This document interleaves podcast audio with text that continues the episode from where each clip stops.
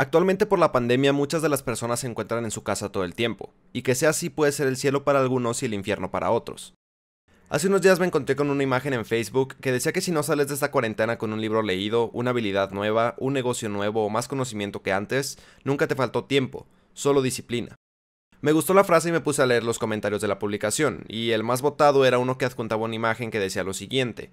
Sé noble contigo y con todos. Si no quieres hacer 20 cursos online, está bien. Si a duras penas logras terminar tu trabajo, está bien. Y si quieres ser la o el loco del ejercicio, también está bien.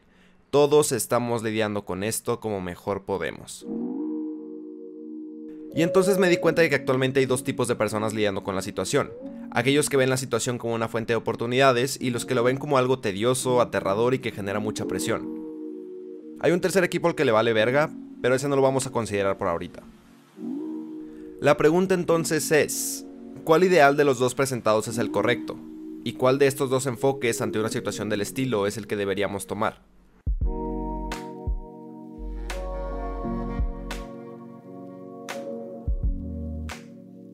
El tiempo es un recurso vasto y tiene la cualidad de no ser renovable. Pero como no tenemos una representación visual de cuánto tiempo nos queda, como la batería de nuestro celular, existe cierta incertidumbre. Y de esta ignorancia nacen miedos, como aquel que todos tenemos, estemos o no conscientes de él. La pregunta de cuánto tiempo tenemos para hacer aquello que queremos hacer. Y esta pregunta suele causar dos comportamientos en las personas, la productividad o la ansiedad. Ambos son causados por la misma emoción, el miedo.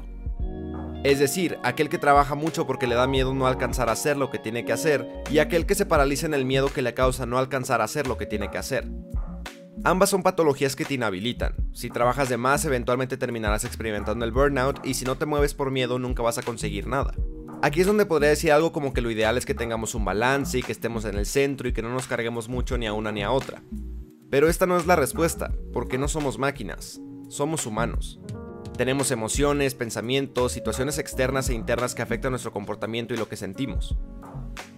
Algo que llamó mucho mi atención cuando decidí entrar al mundo de la meditación es que siempre te piden que te enfoques en la respiración. Y antes creía que simplemente era una forma de concentrarte en algo para poder aclarar tu mente, pero resulta que no es solo eso. A la mente le fascina moverse y no estarse quieta. Es normal que cuando intentas calmarla es cuando más pensamientos tengas. Y esto es algo que también ocurre en la meditación. Entonces, ¿cómo se supone que te puedas concentrar en la respiración si todo el tiempo estás pensando en algo más? Y fue justo lo que aprendí, que no se trata de concentrarte en la respiración, sino de aprender a notar cuando no estás concentrado en ella. Y este enfoque lo cambia todo. Regresemos al ejemplo de la productividad contra la ansiedad. Como dije, no somos máquinas y no se trata de que todo el tiempo estemos en medio.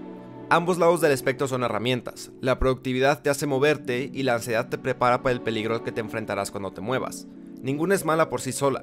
El problema que puede surgir al hacer cualquiera de las dos es que te hundas en ella concentrarte tanto en tu productividad o en tu ansiedad que olvidas el por qué estás siendo productivo o por qué estás sintiendo ansiedad en primer lugar. Lo que podemos hacer al respecto como en la meditación es notar cuando no estamos en medio, es decir, notar si estamos trabajando mucho, si estamos pasando por una etapa de ansiedad.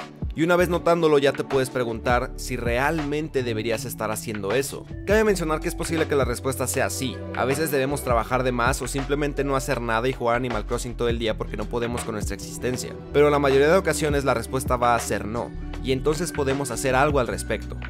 Este algo puede ser moverte al centro, seguirlo haciendo o incluso hacerlo todavía más. Lo repito, el objetivo no es siempre estar en el centro, el objetivo es utilizar las herramientas que tenemos en cualquier punto de la gráfica para conseguir lo que sea que queramos conseguir. El burnout puede ayudarte a administrar tus prioridades en caso de que le estés dedicando demasiado tiempo al trabajo y la ansiedad no es más que señal de que quieres un buen futuro, pero te da miedo que salga mal, y eso te sirve para disminuir las posibilidades de que salga mal. Muchas veces debemos tocar fondo para encontrarnos con nosotros mismos y alinear nuestra mente con nuestras acciones. Así que, complementando las frases que vimos al principio del video, si quieres trabajar duro, hazlo. Si quieres tomarte tu tiempo, hazlo. Solo no pierdas de vista en dónde estás parado y sigue moviéndote a donde sea que quieras llegar.